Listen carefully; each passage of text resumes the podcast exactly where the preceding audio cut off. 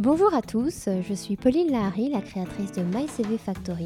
Nous accompagnons les candidats à se démarquer sur leur CV principalement. Cette chaîne de podcast est dédiée à l'actu emploi, au CV, au pitch, à la lettre de motivation ou encore comment préparer ses entretiens. L'idée c'est vraiment de décoder un thème chaque mois, de débriefer ensemble et nous aurons l'occasion même d'avoir des invités surprises. Je ne vous en dis pas plus et je vous laisse découvrir le sujet du jour. Que répondre à la question Présentez-vous?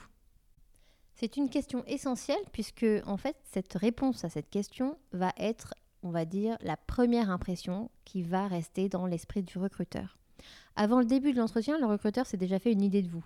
Lors de votre présentation, de la poignée de main, le regard, votre réponse finalement va venir confirmer son premier sentiment ou non.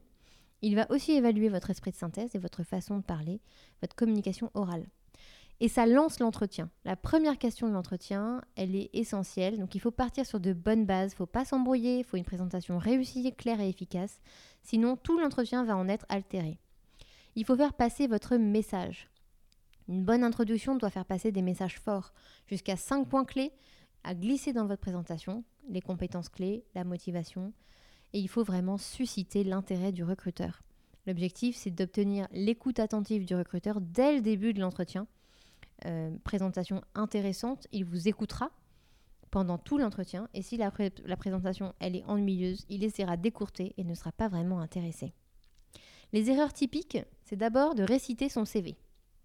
Le recruteur, il connaît votre CV, il a déjà ces informations, donc répéter le CV, euh, ce sera ennuyeux et monotone. Et d'ailleurs, ça n'apporte aucune valeur ajoutée et c'est une occasion manquée de se mettre en valeur. La deuxième, on va dire, euh, la deuxième erreur typique, c'est une présentation trop longue. Euh, vous grignotez sur le temps imparti, il faut vraiment être concis et ça montre un esprit de synthèse qui sera très apprécié. Et ne dites pas tout dès le début. La troisième erreur, c'est le hors-sujet. Vous avez commencé dans un secteur différent, ne vous étalez pas. Commencez par sa situation familiale ou personnelle, euh, c'est pas hyper intéressant pour le recruteur et c'est un peu un manque de, professionnalisme. Donc faites attention au tout début de votre pitch.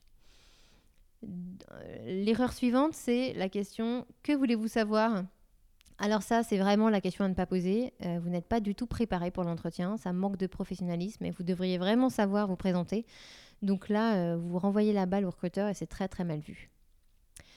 On va voir ensemble des exemples de réponses. Donc euh, par exemple, vous allez mettre l'accent sur vos points forts. Une introduction thématique. Je suis Paul Dubois, ingénieur, et mon savoir-faire s'articule autour de trois piliers un pilier technique. Je suis diplômée de l'école blabla, je maîtrise les, logiciels blabla et les procédures X et Y. Un pilier management, j'ai géré les équipes de 10 employés. Et un pilier commercial, je suis très à l'aise dans la vente, j'ai participé au projet blabla. Là, franchement, c'est un, un pitch qui est pas mal, puisqu'il est un peu par, euh, par thème, en effet, c'est un, pitch par thématique, et il montre comme ça que cet étudiant a trois, euh, trois piliers euh, dans son profil. Ensuite, on peut faire un pitch par objectif. Euh, vous pouvez dire Je m'appelle Solène Dupont, je souhaite débuter une carrière en marketing, je suis une personne très créative, euh, j'ai mené tel projet euh, l'année dernière, rigoureuse, résultats scolaires, performance dans les stages précédents et proactive. J'aime prendre des initiatives comme lors de telle expérience. Là, vous mettez en avant en fait les objectifs et les compétences clés que vous avez. Ces approches, elles peuvent surprendre le recruteur euh, parce que euh, vous avez vraiment un pitch extrêmement clair et bien ficelé, mais ce n'est pas du tout un mal, au contraire, ça montre quand même que vous avez travaillé votre projet, que vous savez vous différencier. Et si le recruteur veut une réponse un peu plus classique, euh, à savoir je suis étudiant dans un master blabla, j'ai fait ci, j'ai fait ça, il vous posera d'autres questions pour affiner ce qu'il attend. Ce qu'il faut savoir, c'est qu'un bon pitch, ça traite de trois états. Il y a d'abord le présent, le passé et le futur. En gros, le présent, la situation actuelle, je suis étudiante dans tel et tel master. Le passé, j'ai eu des expériences, donc j'ai acquis des compétences. Et le futur, euh, ces compétences acquises dans le passé seront un atout pour le futur dans votre entreprise. Euh, pourquoi je suis motivée, pourquoi ce choix, pourquoi ce secteur? L'idée, c'est que vous devez vraiment vous concentrer sur les expériences et compétences qui importent le plus aux recruteurs dans le cadre de ce poste pour les mettre en avant. On va faire un autre exemple de réponse. Je m'appelle Laurent Fernandez, je suis jeune diplômé de l'école Z et je suis à la recherche de mon premier emploi. J'ai effectué plusieurs stages dans le secteur qui m'ont permis d'acquérir les compétences clés. Mon souhait est d'intégrer une entreprise qui me permettra de développer ces compétences tout en participant à la réussite de nombreux projets, le tout dans un cadre international où l'esprit d'initiative et la créativité sont encouragés. Alors ça, c'est vrai que c'est un très bon pitch à l'écrit. Euh, il fait très écrit quand même hein, sur un CV. À vous peut-être de le modifier un tout petit peu pour que ça paraisse plus authentique, plus naturel quand vous allez le dire à haute voix.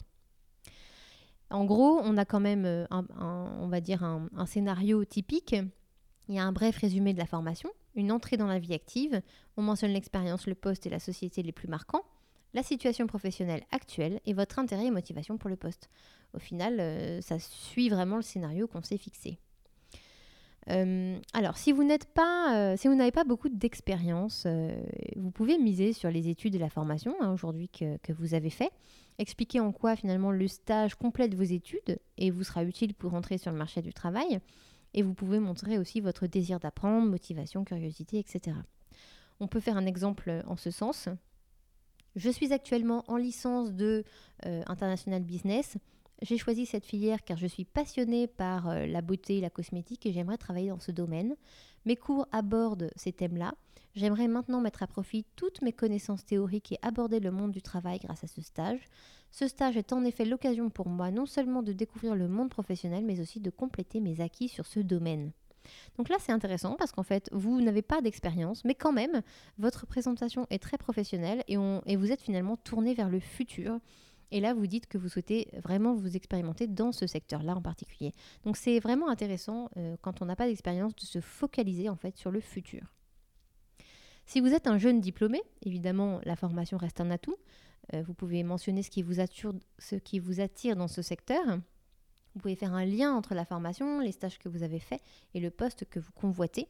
Et vous pouvez montrer la motivation pour le poste. On peut faire un exemple. J'ai obtenu mon diplôme de commerce international il y a 10 mois. Au cours de mes études, j'ai réalisé plusieurs stages dans le domaine de la beauté, ce qui m'a permis d'abord de découvrir puis de confirmer mon souhait de devenir chef de produit euh, dans la cosmétique. Ces stages m'ont permis de compléter les savoirs théoriques appris au cours de ma formation et d'acquérir de nouvelles compétences telles que la rigueur, la gestion de projet euh, euh, et la logistique qui me semblent indispensables pour ce poste. Là, c'est intéressant aussi parce que vous montrez que vous avez quand même eu des stages, que vous maîtrisez certaines compétences qui seront clés pour le futur poste visé et vous vous projetez dans le futur. J'espère que je vous ai aidé. À bientôt. Merci à vous pour votre écoute. Si vous avez aimé notre podcast, n'hésitez pas à le partager autour de vous et à nous mettre quelques étoiles sur iTunes. Je vous dis à très bientôt pour de nouvelles aventures.